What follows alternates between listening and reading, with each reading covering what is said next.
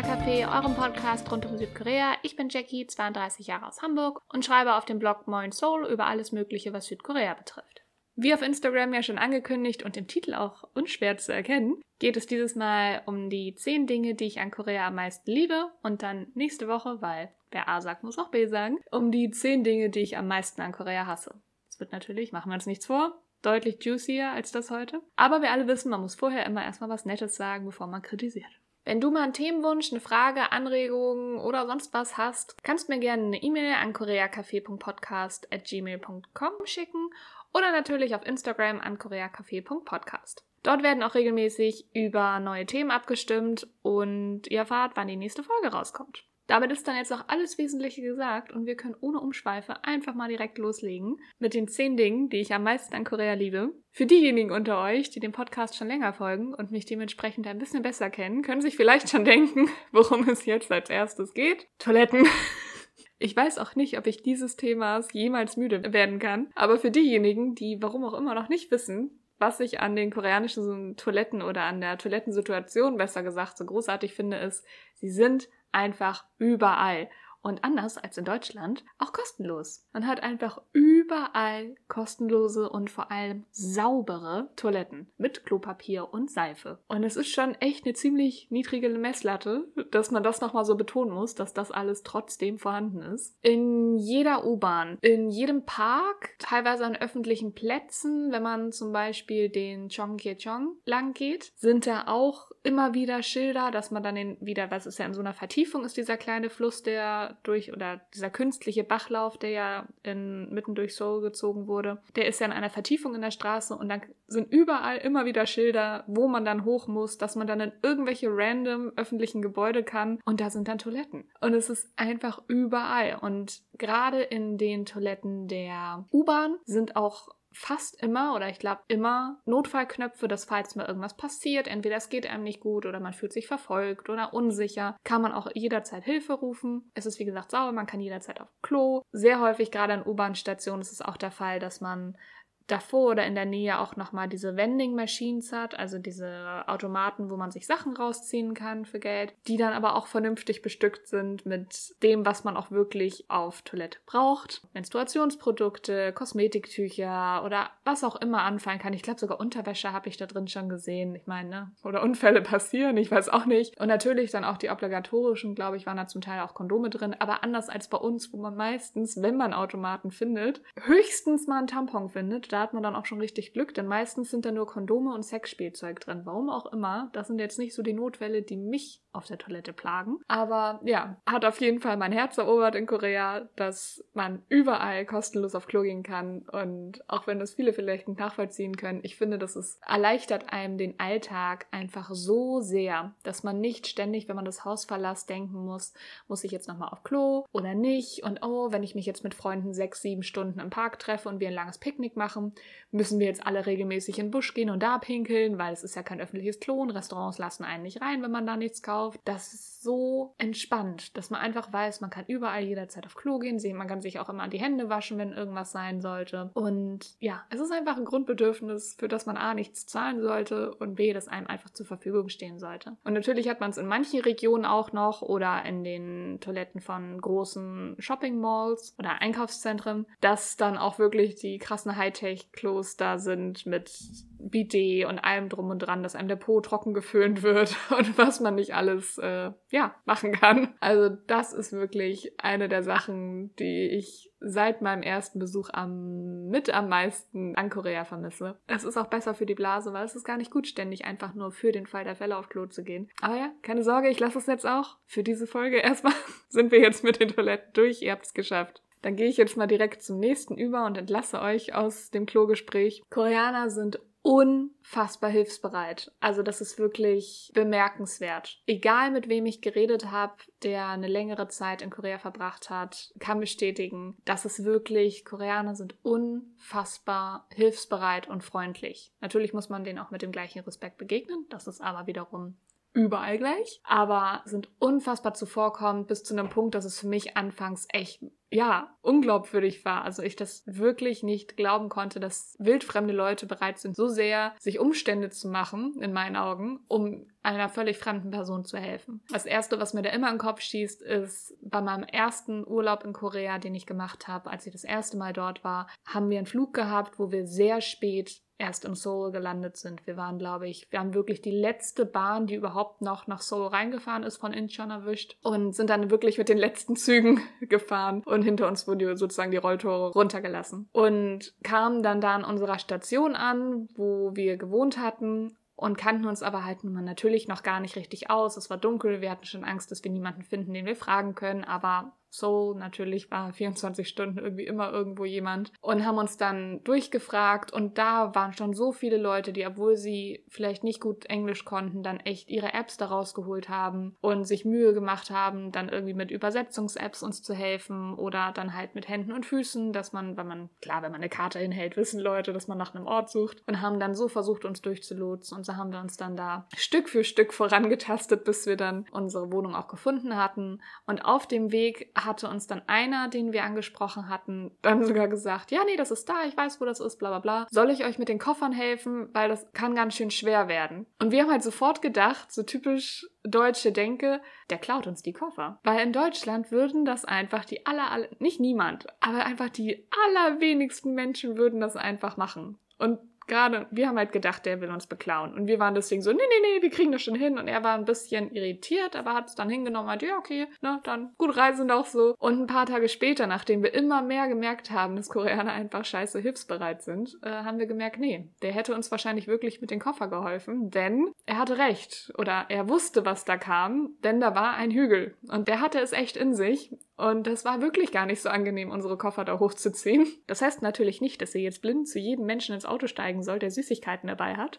Aber dass man in einem sicheren Umfeld bei einer Sache, die einfach nicht schlimm sein kann, weil jetzt logisch betrachtet, man muss schon beeindruckend drauf sein, wenn man so einen großen Koffer oder sogar zwei große Koffer schafft, wegzuschaffen, während zwei gesunde Menschen hinter ihm stehen. Also ich weiß nicht, was wir uns gedacht haben niemand schafft es so schnell mit Koffern wegzurennen, wenn die anderen Leute keine Koffer haben. Aber gut. Und ich kenne wirklich hunderte Geschichten von Freunden und Bekannten, denen auch, selbst wenn sie nicht in Korea gelebt haben, und nur im Urlaub waren, ähnliches passiert ist. Ich kann mindestens zwei, drei Freundinnen, die es hatten, dass wildfremde Koreaner sie einfach irgendwo hingefahren haben. Zum Beispiel bei der einen Freundin, sie war mit zwei weiteren Mädels unterwegs und wollten sich, ich weiß gar nicht mehr was, die wollten sich irgendwas angucken und sind an der falschen Station ausgestiegen und kamen dann irgendwie nicht mehr über den Fluss rüber, weil das eine der Brücken war, wo man als Fußgänger nicht drüber konnte und der nächste Bus fuhr ewig nicht. Und die standen da und wussten einfach nicht, wie sie jetzt rüberkommen und haben angefangen, sich durchzufragen. Und dann sind sie auf einen älteren Herrn getroffen, der denen dann halt auch erklärt hat, dass sie da jetzt so nicht rüberkommen und dass sie jetzt noch irgendwie eine Dreiviertelstunde mit den Öffentlichen bräuchten, um diese Strecke jetzt noch zurückzulegen. Und dann hat er ihnen nur bedeutet, dass sie kurz warten sollen. Und dann ist er, keine Ahnung, ein paar Häuser weiter, ist dann in seine Wohnung gegangen, weil er da wohl gewohnt hat, hat sein Auto geholt und hat die dahin gefahren. Die sind jetzt auch in dem Fall eingestiegen, weil sie halt zu mehreren waren und da sich dadurch sich sicherer gefühlt haben. Aber dieser alte, ältere Herr hat sie einfach mal so dann dahin gefahren, rumcoachiert und dann noch kurz ein bisschen was erklärt und gezeigt. Und das habe ich von so vielen jetzt schon gehört. Koreaner sind meistens so unfassbar freundlich und hilfsbereit. Natürlich soll man das nicht ausnutzen, aber wir sind ja alle schließlich nicht so. Das muss ich also gar nicht sagen. Aber es ist wirklich super bemerkenswert und das würde ich mir in Deutschland einfach viel mehr wünschen. Ich wurde auch so häufig in Korea völlig unaufgefordert, wurde mir Hilfe angeboten. Selbst wenn ich teilweise manchmal auch keine Hilfe gebraucht habe und einfach vielleicht nur ein bisschen verwirrt irgendwo hingeguckt habe, wurde ich relativ schnell gefragt, ob mir Leute helfen können mit dem Weg und überhaupt und bla. Und das waren teilweise nicht unbedingt Leute, die sich mit Englisch auch wohlgefühlt haben, aber einfach, weil dann scheinbar das Bedürfnis da war, zu helfen. Und es weiß ich nicht. Da fühlt man sich einfach willkommen, da fühlt man sich wohl. Das ist einfach eine richtig schöne Sache und ist kitschig, aber ich sag's trotzdem, da geht mir ein bisschen das Herz auf. Und natürlich nicht zu vergessen, abschließend zu dem Thema muss ich halt auch sagen, meine koreanischen Freunde waren wirklich so unfassbar zuverlässig und ich konnte mich so krass auf die verlassen, dass wenn ich Hilfe brauchte bei irgendwelchen Behördenkram, wo es manchmal Formulare nicht auch noch in der englischen Variante gab und ich dann dachte, was soll ich jetzt ausfüllen, wie und auch gut Google Translate und andere Apps irgendwie nicht so die konkrete Antwort mir geben können, konnten, war das für die gar kein Problem zu sagen, ey, klar, lass uns im Café treffen und ich gehe mit dir dein ganzen scheiß Behördenkram durch. Da hat man ja in seinem eigenen Land, in der eigenen Sprache schon keinen Bock drauf. Und für die war das überhaupt gar kein Problem. Und war so, nee, klar, du brauchst meine Hilfe, ich helfe dir. Und das ist wirklich so eine schöne Mentalität, die habe ich für mich auch versucht so zu übernehmen, dass wenn ich kann, helfe ich Leuten und freue mich einfach, wenn das alle mehr machen würden. Der nächste Punkt ist einer, der vielleicht den ein oder anderen überraschen dürfte, der schon ein paar Folgen mehr gehört hat. Und zwar ist es die Sicherheit. Wobei, was heißt überraschen? Wer die Folge Sicherheit in Korea für Frauen gehört hat, oder wie sicher ist Korea für Frauen besser gesagt, der wird ja einige Sachen gehört haben, die absolut nicht toll sind. Und ja, die werdet ihr Spoiler-Alarm wahrscheinlich auch nächste Woche hören. Das heißt wahrscheinlich definitiv nächste Woche hören. Aber trotz allem, und ich glaube, das hatten wir in der Folge auch gesagt, ist Korea ein erstaunlich und fast schon erschreckend sicheres Land insbesondere auch im Vergleich zu Deutschland. Aber was meine ich mit Sicherheit? Es gibt Sicherheit ja in so vielen Aspekten des Lebens. Wie gesagt, nächste Woche kommen wir zu den Aspekten, die absolut nicht so gut sind und nicht sicher. Aber was ich damit meine, ist eher der Alltag. Also das, was wirklich dich, ja gut, das heißt Alltag, von Tag zu Tag dir begegnet und beschäftigt. Und da ist Korea einfach unvergleichlich sicher und es ist auch wieder ein, ich sag mal, Zustand oder Tatsache, die ich erst nachdem ich eine ganze Zeit dort war, gemerkt habe, was das mit einem macht, dass man nicht konstant daran denken muss. Aber was meine ich? Wenn ihr euch mit Korea beschäftigt, habt ihr es wahrscheinlich schon auf TikTok, YouTube von anderen Leuten tausendmal gehört. Das klassische Beispiel, ihr könnt im Café einfach eure Sachen liegen lassen. Es wird nicht gestohlen. Natürlich nicht zu 100 Prozent. Es gibt safe irgendwo mal jemand, dem wurde was gestohlen in einem Café, aber ich habe literally noch von niemandem das gehört. Aber gibt, es gibt immer alles. Deswegen, also bevor Leute kommen, ich kenne da aber jemanden, es gibt immer die Ausnahme von der Regel. Aber es ist wirklich erstaunlich. Ich habe da komplette Computer-Setups gesehen, wo Leute Laptops, Tastatur, Maus, Webcam mitgebracht haben in Starbucks, um zu arbeiten und sind dann einfach mal raus zum Essen gegangen und kamen zwei Stunden später wieder. Die Sachen waren safe noch da. Und das ist natürlich nicht nur so in, für so lange Zeiträume. Du kannst easy einfach auf Klo gehen, deine Sachen liegen lassen. Es wird nichts passieren. Es ist natürlich gerade am Anfang für uns aus Deutschland super, super ungewohnt und vielleicht auch es, ist, es war für mich die ersten Male der absolute Adrenalinkick. Ich weiß auch nicht, was das über mich aussagt, äh, dass mich das so gekickt hat, aber die ersten paar Male war ich wirklich nervös, wollte aber halt unbedingt auch vertrauen, weil ich gesehen habe, die anderen machen's. Es funktioniert. Warum soll man immer vom Negativen ausgehen und denken, dass es bei einem selber dann schief geht? Und habe das am Anfang, da hatte ich nämlich auch noch meinen alten Laptop, und habe gedacht, okay, komm, selbst wenn was passiert, ne, ist das jetzt auch kein großer Verlust. Oder habe dann halt mein Handy liegen lassen oder meine Tasche einfach und habe dann mehr und mehr Vertrauen aufgebaut und gemerkt, ja, es passiert wirklich nichts. Und habe dadurch, dass ich dann auch fast jeden Tag da war, gesehen, ja, um mich rum werden Laptops liegen gelassen wie sonst im Urlaub von deutschen Handtüchern. Also Laptops und Taschen sind die Handtücher der Koreaner. Wenn man in irgendein Café geht, gehen die Leute erstmal hin, legen ihre Wertsachen irgendwo hin und gehen dann zum Bezahlen. Das ist wirklich, finde ich, ich habe auch irgendwo noch ein wunderschönes Video aus Korea oder war das ein Foto, wo ich genau das für mich auch so festgestellt hatte, weil ich in ein Café kam und die gesamte Etage, bis ich glaube eine Person, war belegt aber es war keiner da. War wahrscheinlich, es war auch relativ voll gerade. Die haben wahrscheinlich alle bestellt, weil sie gerade aus der Uni kamen. Das war so eine Zeit, wo dann wahrscheinlich gerade Vorlesungen zu Ende waren. Und haben halt das Café gestürmt und sich schnell alle nur Plätze reserviert. Und es war buchstäblich nur eine Person oder so auf der Etage. Und sonst waren da nur Laptops, Taschen, Wertsachen, aber kein anderer Mensch. Dieses Vertrauen in andere Menschen, das finde ich einfach so schön. Und das habe ich halt nach ein paar Monaten erst gemerkt, was das mit einem macht, wenn man nicht konstant davon ausgehen muss, dass um einen rum Leute einem was Schlechtes wollen. Weil in Deutschland muss man ja teilweise aufpassen, dass Leute einem Dinge nicht aus der Hand klauen.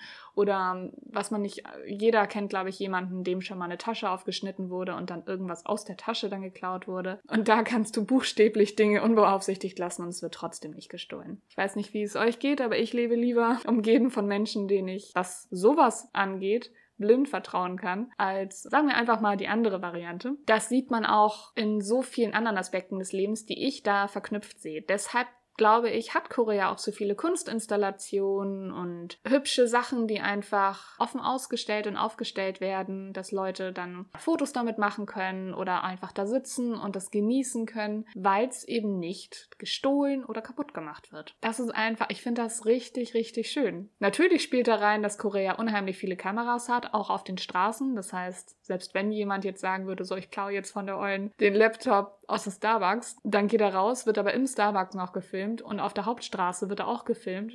In der Bahn, wo er einsteigt, wird gefilmt. Das heißt, wenn er Pech hat, wird er vom Starbucks bis zu sich nach Hause, ist auf Kameras. Und das finden manche Leute gruselig, aber wenn das der Preis ist, den man dafür bekommt, dann habe ich lieber so viele Kameras um mich rum, die ich sehen kann. Aber dazu kommen wir ja nächste Woche. Wenn das heißt, dass ich dann sicher bin und mehr Vertrauen in die Menschen um mich rum haben kann. Absoluter Pluspunkt liebe ich Korea für, dass in dem Aspekt Korea einfach unheimlich sicher ist. Man kann als Frau problemlos auch einfach mal nachts um 4 Uhr sagen, so, ich mache jetzt nochmal einen Spaziergang, weil ich kann nicht schlafen und ich brauche das. Oder ich habe Bock da rauszugehen. Überhaupt gar kein Problem. Man ist in der Öffentlichkeit in weiten Zügen einfach so viel sicherer und man fühlt sich auch so viel sicherer als hier. Das ist einfach eine unheimlich schöne Sache, die einen so krass erleichtert, zusammen auch mit den Toiletten dass man eben, weil das sind zwei Sachen, die man direkt nicht mehr im Hinterkopf haben muss und man hat dann so viel mehr Platz, Energie und was auch immer, um sich um andere Sachen zu beschäftigen und nicht,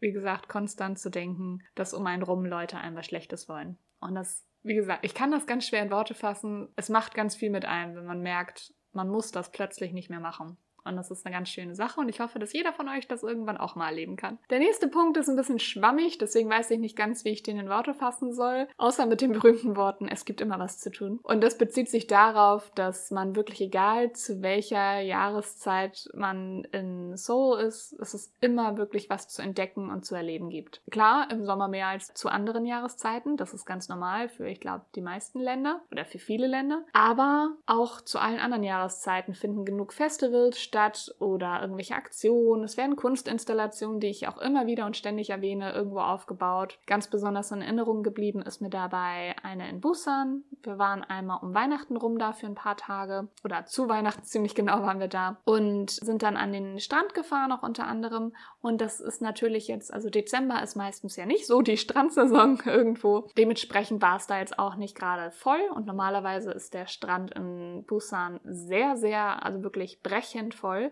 Und der war natürlich sehr leer. Es waren ein paar Leute da, die sind spazieren gegangen. Und um, ich sag mal, diese Brachfläche dann zu nutzen, hat die Stadt einfach da eine riesige Kunstinstallation aufgebaut. Ich weiß nicht genau mehr, wie lang die war. Kilometer, anderthalb Kilometer, wo dann wirklich nur aber tausende Lichterketten aufgebaut wurden in verschiedenen Installationen. In dem einen Bereich haben sie ja das Meer und die Wellen nachgebaut, dass sobald es dunkel wurde, flossen dann halt diese Lichtwellen dann über den Sand. Das war total schön. Und in einem anderen Abschnitt war dann Lichterwald, wo sie dann halt künstliche Bäume mit Lichtern dann aufgestellt haben und Kugeln, die vom Himmel hingen. Allerlei super schöne Sachen. Und was ich daran besonders schön finde, ist, es ist halt, es war kostenlos, es wird einfach den Leuten zur Verfügung gestellt und selbst dazwischen ist nicht noch irgendwie, ich sag's jetzt mal ganz doof, irgendwie ein Weg, der es dann doch wieder kommerziell macht, indem man doch wieder mal eine Bude dazwischen gestellt hat mit was zu essen oder sonst irgendwie,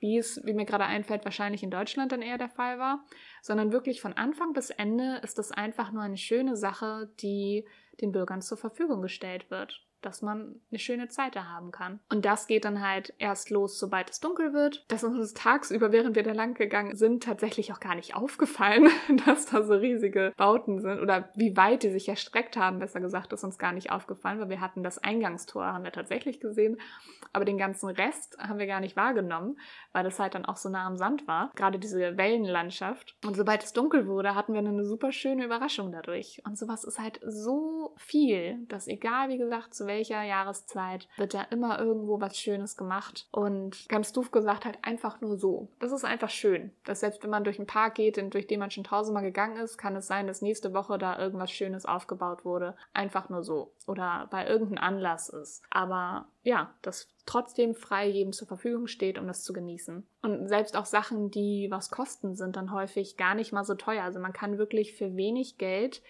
sich gut unterhalten in Korea und was erleben. Ohne dass man dann sagen muss, ah, okay, ich kann sowas jetzt nur einmal im Monat machen, was kostet mich die direkt 30, 40, 50 Euro. Ein Escape Room war ich mit Freunden, das hat pro Nase 10 Euro gekostet. Das ist halt, das ist halt nix, so wenn man das vergleicht, was man hier zum Teil zahlen muss pro Person. Oder wenn man ins Norebang geht, kostet das pro Song teilweise 50 Cent nur. Oder wenn man es mehreren ist, dann halt für eine Stunde ein Zehner pro Kopf oder was auch immer. Oder sogar noch weniger. Und das ist halt, man kann super viele tolle Sachen erleben, ohne dass es viel Geld kostet. Und das, das ist einfach super angenehm und erhöht natürlich enorm die Lebensqualität. Ja, warum das so ist, da werden wir nächste Woche auch drüber reden oder warum ich meine, dass das so ist. Man muss halt irgendwie ausgleichen, dass Leute absurd viel arbeiten müssen und krassen Stress auf der Arbeit dann auch haben, zudem auch noch, also zusätzlich noch. Da muss man dann dafür sorgen, dass das Privatleben der Leute wirklich gut ist, weil sonst hält man das nicht aus. Also so ein bisschen muss ich es dann da doch anteasern, aber es ist halt eine gute und schöne Lösung. Und das ist Lösung. Es ist eine schöne Sache, egal aus welchem Grund das jetzt gemacht wurde oder so ist. Zusätzlich, ich sag mal, für Ausländer hat es noch den Vorteil, dass es zum Teil von vielen offiziellen Stellen vom Land dann Veranstaltungen gibt, die richten sich ganz konkret an Ausländer, um Korea kennenzulernen. Die sind zum Teil auch kostenlos oder kosten super wenig, irgendwie 7000, 8000 Won, also vielleicht 5 Euro oder so, wo man dann teilweise in, in Reisebussen in eine andere Stadt gekarrt wird und dann da eine kostenlose Tour und alles mitmacht. Da muss man halt einfach mal bei Korea Tourismus und da gibt es dann verschiedene Unterseiten nochmal, die dann sowas anbieten. Von Tracy, die hatte ich ja, glaube ich, in einer vor ein paar Folgen auch mal empfohlen. Die haben das auch, wenn man sich, glaube ich, beim Newsletter anmeldet, dass man wirklich für super wenig Geld irgendwelche Touren buchen kann und Guides und was nicht alles und Kurse. Und das ist echt eine super, super tolle Sache, dass man dann auch noch ständig irgendwas erleben kann, entweder for free oder wirklich super günstig, obwohl es normalerweise mehr kosten würde. Deswegen ist ja auch für die, die Langzeit in Korea sind, nochmal kurz abdriften, bietet Korea ja auch kostenlose Sprachkurse an. Da muss man zwar echt früh da sein, weil wer zuerst kommt, mal zuerst. Aber das Land tut wirklich viel, um seine eigene Sprache und die eigene Kultur denen, die es wollen, auch zugänglich zu machen. Es gibt auch ein Tourismuszentrum, ziemlich wieder in der Nähe von Cheonggyecheon, also diesem Bachlauf. Und da hat mich eine koreanische Freundin mal mitgenommen, weil sie da immer gerne hingeht mit neuen Leuten. Das ist, ich glaube, keine Ahnung, fünfstöckiges Gebäude oder so. Da ist auf jeder Etage irgendwie was anderes. Koreanische Geschichte, Kultur, Essen, Trinken, alles Mögliche wird einem da irgendwie näher näher gebracht und es ist fast alles kostenlos. Ich sag mal, auf der Kochetage ist auch eine riesige Küche, wo man dann Kurse buchen kann, um koreanisch kochen zu lernen. Ganz hinten an der Wand waren aber etliche koreanische Rezepte, einfach so, die man sich mitnehmen konnte. Die waren ausgedruckt, konnte man sich einfach mitnehmen, dann auch auf Englisch und Koreanisch, konnte man sich dann zu Hause einfach nachkochen. Man konnte kostenlos Hanbok tragen und ausprobieren. Den durfte man dann halt nur nicht mit rausnehmen, aber wenn man das einfach nur mal kurz machen möchte, ist das eine super Sache. Dann haben sie da alle paar Monate ein kleines Bastelprojekt, das sich ändert. Und dann kann man so traditionelle kleine Gimmicks dann mitnehmen. Als wir da waren, war das so ein Glücksbringer mit Glocke, den man sich an die Tür hängen kann, damit dann halt nur positive Sachen reinkommen und so. Super, super süß. Und das ist alles for free. Und wie gesagt, also das Land ist super herzlich und offen, sich zu zeigen, sag ich mal, für alle, die es wollen. Und das ist halt eine schöne Sache. Wie gesagt, dadurch gibt es immer was zu tun. Egal, ob du pleite bist, egal, ob du super viel Geld hast, egal zu welcher Tages- oder Jahreszeit. In Korea kannst du immer was erleben. Yay! Was so ein bisschen an das Thema anschließt, wäre der nächste Punkt. Deswegen kann man sich darüber streiten, ob das jetzt zwei getrennte Punkte sein müssen. Aber für mich irgendwie jetzt schon nochmal. Und zwar ist das halt wirklich dieser 24-Stunden-Lifestyle, weil das merke ich immer wieder, vermisse ich in Deutschland so sehr. Der geschlossene Sonntag nervt mich so todes. Und es ist einfach so schön, dass man, egal was für einen Job man hat, egal was man für Arbeitszeiten hat oder Unizeiten, wie auch immer, man kann immer was erleben. Wenn man abends aus dem Club kommt und noch denkt, boah, ich habe jetzt richtig Bock noch zu singen oder ich will jetzt zocken oder ich will jetzt noch mal essen gehen, dann hat man die Option. Und nicht nur bei McDonald's oder so, sondern es gibt dann halt natürlich nicht jetzt ständig und überall, aber es gibt dann halt auch 24 Stunden koreanische Restaurants. Es gibt Norebang, also die Karaoke, die 24 Stunden aufhaben, die halt auch echt nicht viel kosten. Und in Coin Norebangs kannst du sogar wirklich nur pro Song bezahlen, wenn du jetzt, ich sag mal, ein betrunkenes Bedürfnis hast, diesen einen Song jetzt nochmal zu singen. Kannst du einfach reingehen, einen Song singen und wieder gehen. Und hast dann da keine Unmengen ausgegeben, aber konntest dein Bedürfnis befriedigen. Ich habe das relativ häufig gehabt. Ich wollte nochmal zocken gehen, dann bin ich zocken gegangen. Du kannst halt alles einfach einfach machen, egal zu welcher Zeit. Ich hatte sogar, äh, war es in Shinchon? Ich weiß es nicht mehr. Auf irgendeiner Ecke hatte ich auch eine 24-Stunden-Bowlingbahn gesehen. Ich hatte einen Escape Room gesehen, der war 24 Stunden auf. Natürlich hat nicht alles 24 Stunden auf, aber genug Sachen, dass selbst wenn man zum Beispiel in einem richtig beschissenen Schichtsystem arbeitet, trotzdem noch alles machen kann. Du kannst in Convenience Stores das Wesentliche einkaufen. Du kannst, wie gesagt, an Entertainment genug mitnehmen. Es gibt Night Markets, wo man nachts dann auch sogar shoppen gehen kann. Das Leben hört nicht nach 8 Uhr auf. Und das merkt man in Korea. Und das ist super schön, dass man super viel einfach immer machen und erleben kann. Sogar Wellness ist 24 Stunden. Das Jimjilbang, also die koreanische Sauna bzw. Badehaus, die sind in der Regel auch immer 24 Stunden auf, weil man dann halt auch da übernachten kann, wenn man möchte. Häufig ist es so, dass dann nicht alles nachts zur Verfügung steht, weil irgendwann muss, müssen Dinge ja auch mal gereinigt werden. Aber ein Großteil steht einfach 24 Stunden zur Verfügung. Die Sauna war, glaube ich, immer oder fast immer 24 Stunden an und dann wird die halt abwechselnd, werden einzelne Saunen ausgeschaltet zur Reinigung. Und es ist einfach immer irgendwo was zu tun und ich finde das so schön. Man muss sich nicht stressen und ach, es ist befreiend, es macht Spaß und das macht einfach gute Laune, wenn du ständig irgendwas machen kannst, was dir Spaß macht, aber auch nicht verpflichtet bist. Natürlich, ne? wer will ja auch zwingen. Ding.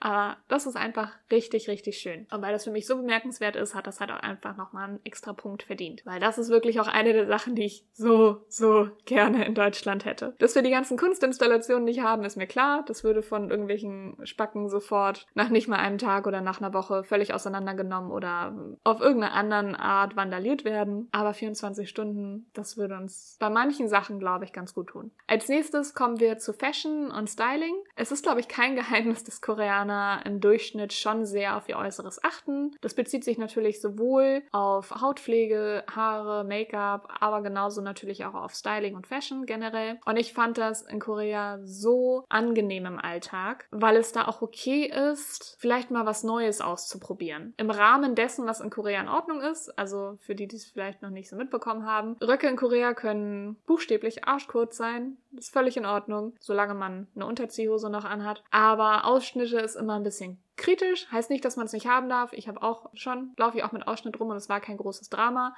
Aber da wird eher so ein bisschen, ich sag mal, die Nase zugerümpft, als wenn man einen super kurzen Rock oder Kleid anhat. Aber so, ich sag mal, solange man anständig noch rum oder einigermaßen anständig rumläuft, ist man da relativ frei in Korea. Und das sieht man den Leuten auch an. Es ist zwar schon auch so, muss ich sagen, dass da eine gewisse Uniformität trotzdem herrscht, weil viele Koreaner wollen Trends folgen. Und wenn dann irgendwas Neues gerade in ist, dann läuft damit fast jeder rum. Was was ich daran aber schön finde, ist, das öffnet dann halt auch einfach den Raum oder Spielwiese, sage ich einfach mal dazu, sich auszuprobieren, ohne dass das jetzt halt ein großes Thema ist, um das irgendwie mal vielleicht besser verdeutlichen zu können. Ich laufe jetzt in inzwischen nicht mehr ganz so, ich sag mal, flippig oder, oh Gott, klinge ich alt, egal, so außergewöhnlich eigentlich rum. Das Einzige ist wirklich, ich trage halt keine Hosen. Ich trage halt immer Röcke oder Kleider. Und das hat vor einigen Jahren noch dazu geführt, dass ich unheimlich viel in Deutschland angestarrt wurde.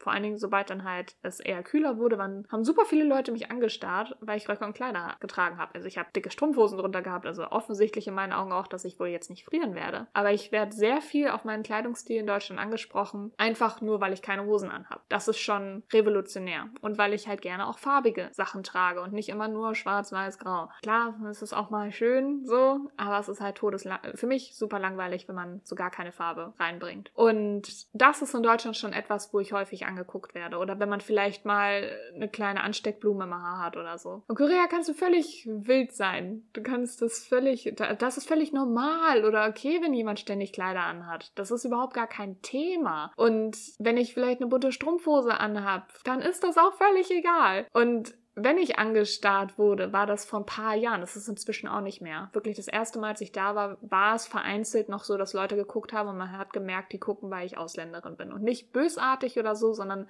das waren dann auch vielleicht Leute, die wirklich von außerhalb kamen. Für Leute aus Seoul ist es völlig normal, Ausländer zu sehen. Aber tatsächlich ist es in manchen Dorfregionen schon noch, dass man dann, ja, die ertappt, dass sie dann wirklich einfach neugierig einfach viel gucken. Aber halt nicht böswillig. Das ist inzwischen auch, ach, so wenig geworden, dass ich glaube, dass man das Thema völlig vernachlässigt vernachlässigen kann. Aber da war es halt noch so.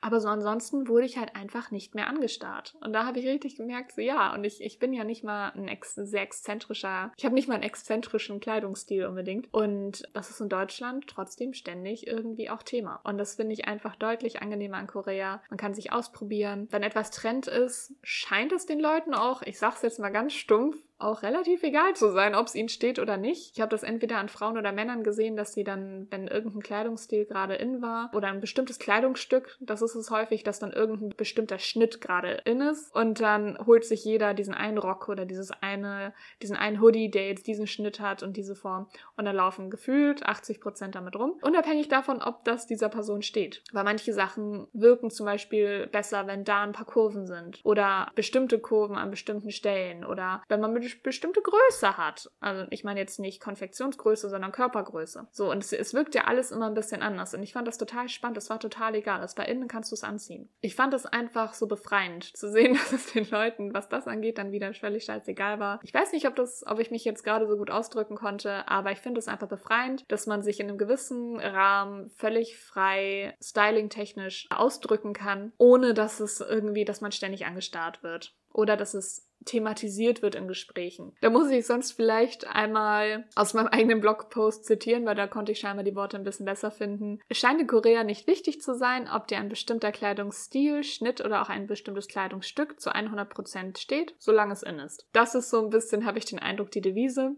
Und das mögen andere Leute vielleicht langweilig finden. Ich finde es sehr befreiend. Es ist halt ein weiterer Punkt, wo ich mir sage, brauche mir keinen Kopf drum machen, stressfrei. Der nächste Punkt ist mal wieder was sehr Fürsorgliches oder was sehr Süßes. Und zwar ist es in der koreanischen Kultur wirklich viel, dass irgendwie immer kurz nachdem man sich getroffen kommt, die Frage kommt, hey, hast du schon gegessen? Das ist so ein bisschen wie bei uns, ziemlich genau am Anfang einer Unterhaltung irgendwie immer die Frage kommt, hey, wie geht's dir, ne? Wie läuft's bei dir? Ist bei denen, hast du schon gegessen? Und ich finde das irgendwie total schön. Wenn deine Antwort Nein lautet, dann geht man direkt essen. Selbst wenn du sagst, ja, ich habe schon gegessen, kann es sein, dass man trotzdem nochmal losgeht und sich einen Snack holt. Oder halt eben dann auch nicht essen geht. Aber ich finde das irgendwie eine schönere Sache als dieses Wie geht's dir?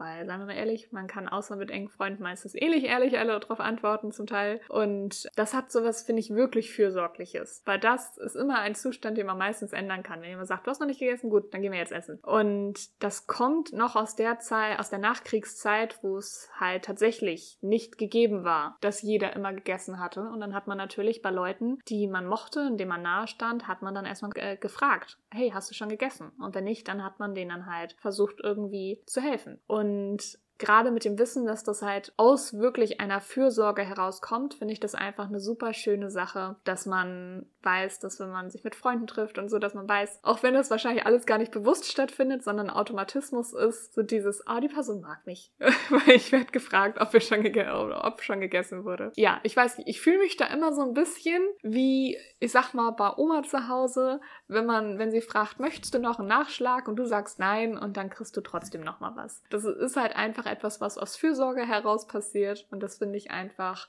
super, super schön das ist sowas, ja, da, da schwingt so was Liebevolles für mich mit. Das ist ein ganz kleiner Punkt jetzt, aber Essen wird in Korea, ist ein wirklich Riesenthema in Korea und dementsprechend ist das ein Mini-Punkt, den ich einfach sehr, sehr schön finde. Und beim nächsten Punkt bleiben wir tatsächlich auch beim Thema Essen. Und zwar geht es dann ums Essen teilen, was ja auch so ein bisschen eben schon das war, dass man dann früher versucht hat, eben indem man das, was man hat, mit anderen zu teilen, um ihnen damals zu helfen. Ist es heute einfach, dass viele Gerichte, die in Korea ja so typisch sind, werden einfach geteilt. Egal, ob es jetzt Korean Barbecue ist, das in der Mitte gedreht wird, gedreht, gegrillt wird, von dem dann jeder sich nehmen kann. Ein Restaurant gekochtes Tteokbokki oder Burejjigae oder sonst irgendwelche großen Eintöpfe. Es ist meistens, dass es einen großen Pot in der Mitte gibt und jeder isst daraus. Und das finde ich, schafft Zusammenhalt, Gemeinschaft. Ich finde das super schön. Natürlich spart man auch noch ein bisschen Geld, weil wenn man ein großes Gericht für mehrere Leute holt, ist es tatsächlich günstiger, als wenn man fünf, sechs einzelne Gerichte für jeden einzelnen Kopf holt. Aber auch so im Kleinen wird halt immer geteilt. Wenn ich mir irgendwie eine Packung, äh, wenn ich mir eine Tüte Chips hole, ist völlig klar, dass ich das erstmal jedem anbiete Klar macht man das auch meistens in Deutschland, aber es ist nochmal anders. Es ist wirklich egal, wie klein die Packung ist. Wenn du nur eine ganz kleine, sagen wir so eine Mini-Haribo-Tüte hast, wo vielleicht eh nur zehn Stück drin sind, würdest du trotzdem jedem, der mit dir gerade unterwegs ist und den du kennst, also keine Wildfremden, was aus der Tüte anbieten. Wo es für uns so ist, so, hä, aber das ist doch eine Ein-Personen-Tüte, das ist doch für mich. Das ist da völlig klar, dass man wirklich alles, was man oder fast alles an Essen hat, irgendwie immer teilt. Natürlich, bei manchen Sachen muss ich gestehen, weil ich bin schon manchmal so ein kleiner Futterneider, habe ich jetzt nicht so das Bedürfnis, alles immer teilen zu müssen, gerade bei so kleinen Sachen. Aber ich habe in Korea gemerkt, das hat mich überhaupt nicht gestört. Es war für mich völlig okay, immer alles an Essen zu teilen. Und man merkt, glaube ich, schon, dass viele der Dinge, die ich an Korea liebe, wirklich eher so Mindset-Dinge sind oder gesellschaftliche Sachen dann doch auch, die das Leben einfach, ja, in meinen Augen schön schöner und auch leichter machen und für mehr Gemeinschaft sorgen oder Gemeinschaftsgefühl sorgen. Und das finde ich einfach unheimlich schön an Korea und das ist auch der Grund, warum ich das Land so liebe. Also einer von zigtausend kleinen Mini-Gründen. Als nächstes kommt tatsächlich etwas, was ich nie gedacht hätte, dass das für mich mal irgendeine Form von Relevanz in meinem Leben überhaupt hätte. Und zwar sind das die Taxen. In Deutschland kann ich, glaube ich, an einer Hand abzählen, wie häufig ich überhaupt in den letzten 12, 13, 14 Jahren Taxi gefahren bin in Deutschland. Ja, wahrscheinlich ziemlich genau an einer Hand oder so, weil es einfach absurd teuer ist. Und in Korea bin ich easy jede Woche irgendwo mal mit dem Taxi hingefahren, weil es absolut bezahlbar ist. Und gerade nachts, ja, will man sich nicht immer auf die Busse verlassen, nicht weil die unzuverlässig sind, aber dadurch, dass die U-Bahn nicht mehr fährt, müssen dann halt alle mit, mit dem Bus fahren. Und das wird dann natürlich voll, denn enorm viele Nachtbusse fahren jetzt auch nicht. Und es kann dann sogar sein, dass man manchmal in einen Bus buchstäblich nicht mehr reinpasst. Und gerade wenn man jetzt nicht so viele Stationen fahren muss oder vielleicht nur eine 15, 20 Minuten Strecke hat, dann zahlt man, keine Ahnung, fünf bis 10 Euro vielleicht. Also das ist wirklich, ich habe, glaube ich, noch nie mehr als 8 Euro oder so für ein Taxi gezahlt. Gerade, ja, nachts will ich zugeben, gerade aus den Hotspots wie Hongdae oder Itaewon kann es manchmal schwer werden, ein Taxi zu finden. Aber wenn man da, keine Ahnung, 10, 15 Minuten mal steht, an einer guten Stelle, wo viele Autos langfahren, dann findet man auch ein Taxi. Und es gibt halt auch inzwischen Apps, mit denen man sich Taxen rufen kann. Und die sind halt absolut bezahlbar. Es gibt verschiedene Kategorien. Da müssen wir jetzt aber jetzt nicht explizit nochmal drauf eingehen, welche Kategorie jetzt was ist. Das kann man, müsstet ihr dann nochmal nachschauen. Und die haben dann entsprechend andere Preisklassen. Aber bis zu einem gewissen Punkt sieht man das denen auch an. Also die enorm teuren sehen aber halt, das sind dann halt die schwarzen, wo oben wirklich nur ein Taxischild drauf ist. Ich weiß nicht, das, das strahlt dann auch schon aus. Ich bin vielleicht teurer als so das normale gelbe Standard-Taxi, das man überall so sieht. Und das ist auf jeden Fall halt eine super schöne Sache. Man hat dann nicht so den Stress, selbst wenn man jetzt seinen Bus verpasst oder was auch immer. Dann sagt man ja gut, dann zahle ich jetzt 5 Euro für ein Taxi. Und wenn man sich das sogar teilt mit Freunden, mit meiner WG war das häufig, dass wir am Wochenende auf der gleichen Ecke mit unseren jeweiligen Freunden feiern waren und haben uns dann zu einer gewissen Uhrzeit verabredet und haben gesagt, ja, dann fahren wir alle zusammen mit dem Taxi nach Hause. Das hat uns dadurch genauso viel gekostet, wie wenn wir mit dem Bus gefahren wären. Wir haben fast genau das gleiche gezahlt. Also jeder hat vielleicht 1 Euro, 1,50 für diese Taxifahrt dann bezahlt. Das ist halt noch so ein Punkt, der super entspannt ist, einem auch nochmal mehr Sicherheit gibt für die, die sich, warum auch immer, also aus welchen Gründen auch immer, trotzdem nachts allein nicht so wohl fühlen, dass man sagt, gut, dann hole ich mir jetzt ein Taxi und fahre dann so nach Hause, anstatt zu gehen. Kann man bezahlen, ist gar kein Problem. Das Einzige muss ich nochmal sagen, gerade nachts kann es sein, dass wenn den Taxifahrern die Strecke zu kurz ist, dass sie einen buchstäblich nicht einsteigen lassen. Viele fragen, bevor man einsteigen kann, also sie verriegeln dann die Türen, wo man hin will. Und wenn denen die Strecke zu kurz ist, dann lassen sie einen halt auch nicht ins Auto.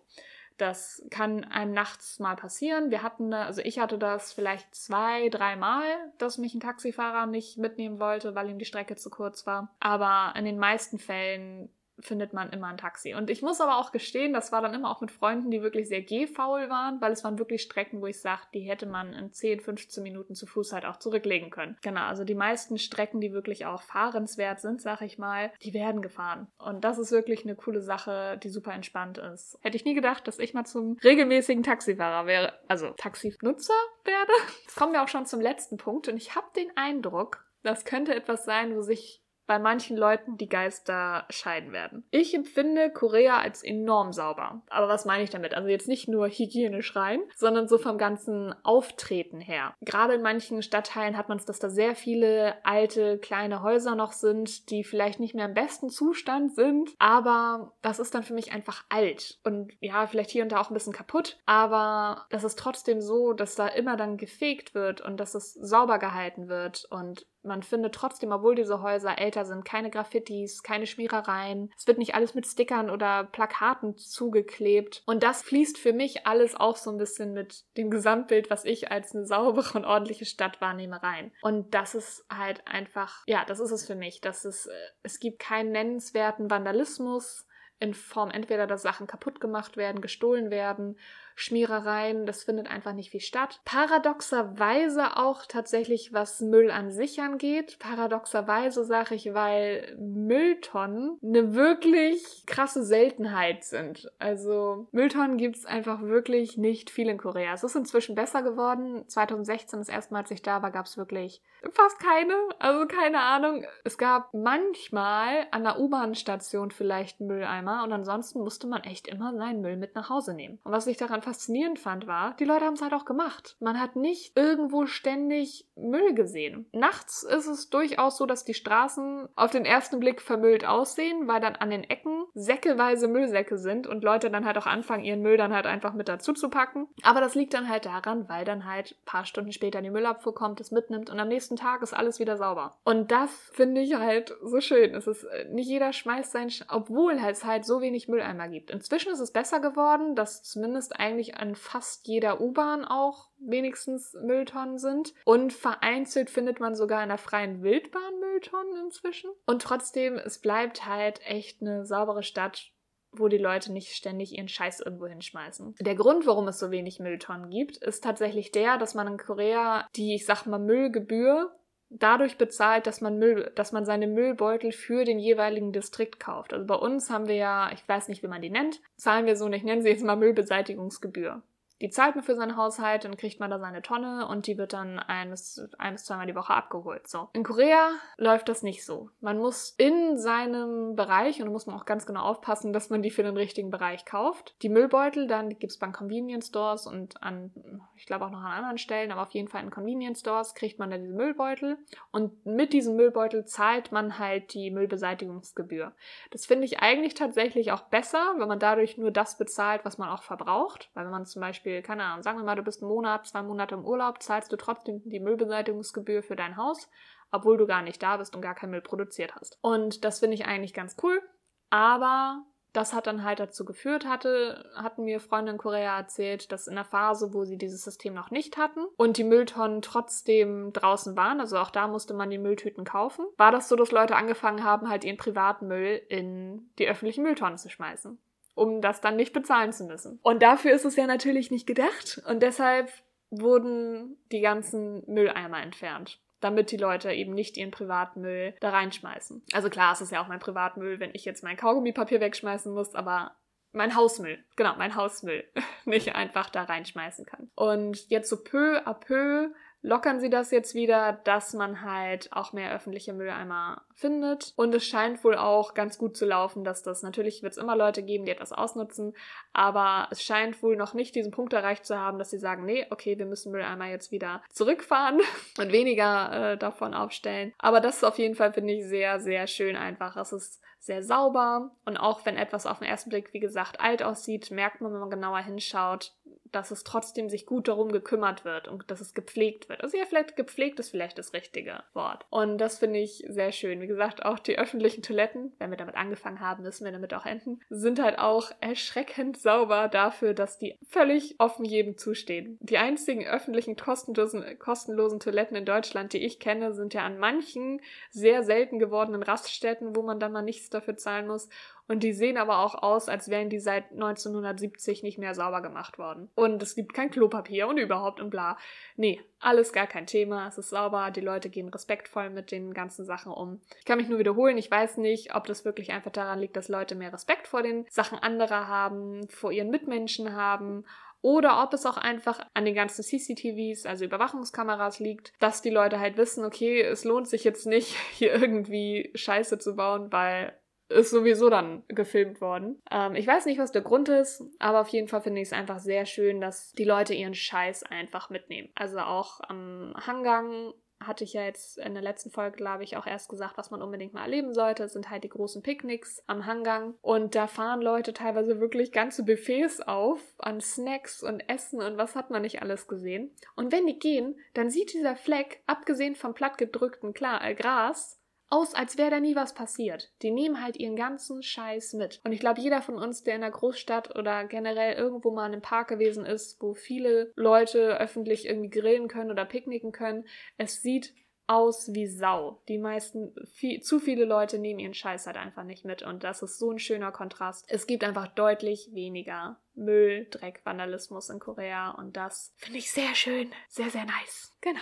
Ich könnte jetzt natürlich noch stundenlang weitererzählen über die großen und kleinen Dinge an Korea, die ich liebe. War das Deutsch? Ach, egal. Aber keine Ahnung. Vielleicht machen wir dann noch mal einen Teil 2 draus oder wie auch immer. Mir war es, wie vorhin schon gesagt, irgendwie eher wichtig, Dinge zu nennen, die Korea für mich emotional auch wirklich schön machen und jetzt nicht irgendwie bestimmte Parks oder sonst irgendwas, sondern wirklich, ja, was Korea kitschig emotional für mich so schön macht, wie es ist und so liebenswert und überhaupt und bla. Ich sollte vielleicht jetzt auch aufhören, irgendwelche Adjektive aufzuzählen. Und das ist natürlich deutlich schwerer zu konkretisieren als das, was nächste Woche auf euch zukommt, weil das sind sehr konkrete Dinge, die ich an Korea nicht mag und ähm, nicht nur einfach ein Vibe oder eine Stimmung, sondern sehr, sehr konkrete Sachen. Ich kann mir vorstellen, dass viele von euch auch einige der Dinge sich auch schon denken können. Aber jetzt kommen wir auch noch zur Empfehlung für diese Folge. Passend zu den Themen habe ich mir dieses Mal zwei besondere Personen ausgesucht, die die jeweiligen Themen, finde ich, besonders gut wiedergeben und zusammenfassen können. Die Person für diese Woche ist meine liebe Bekannte Seda,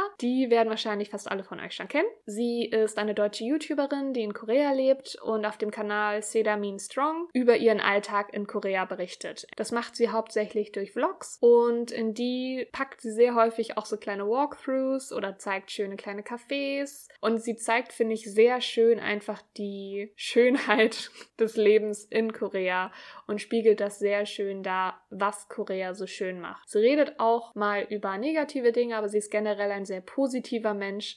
Und deswegen finde ich, passt sie perfekt als Empfehlung für diese Woche. Auch wenn die meisten von euch sie schon kennen, aber vielleicht für ein paar, die sie nicht kennen sollten. Wenn ihr wirklich mal die Schönheit von Korea, insbesondere von Seoul, sehen wollt, dann ist sie auf jeden Fall die richtige Adresse. Sie kann euch vor allen Dingen halt auch Videos zeigen, was im Podcast immer ein bisschen schwierig ist. Und gerade auch auf Instagram zeigt sie immer sehr schöne kleine Ausschnitte von ihrem Alltag. Also nicht nur ihrem Alltag, sondern auch eben von schönen Momenten und Szenerien einfach von der Stadt. Und das ist entweder, wenn man Korea vermisst, sehr schön, um dann so ein bisschen, ja, Heimweh oder Fernweh-Gefühl zu bekommen. Oder wenn man auch noch nie da war, um einfach wirklich ein schönes Gefühl für diesen super positiven Vibe zu kriegen, den ich einfach in Korea verspüre. Da ist sie, finde ich, die richtige Adresse für. Ja, für nächste Woche habe ich dann jemanden, mit dem ich immer sehr schön über gewisse Themen hassen und wüten kann. Ich bin gespannt, ob manche Leute sich schon denken können, wer das ist. Ich weiß nicht, ob das positiv ist, aber ich freue mich auf jeden Fall sehr schon gleich auf die Folge für die zehn Dinge, die ich an Korea hasse, weil ich da sehr konkret werden kann und ich hoffe, ihr freut euch auch schon auf die Folge nächste Woche. Wie immer, wenn ihr Fragen, Anregungen, Kritik, was auch immer habt, schreibt mir wie gesagt gerne eine E-Mail an koreacafé.podcast.gmail.com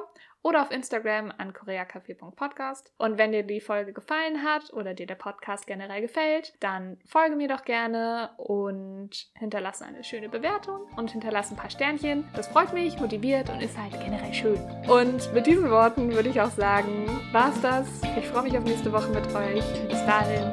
Tschüss.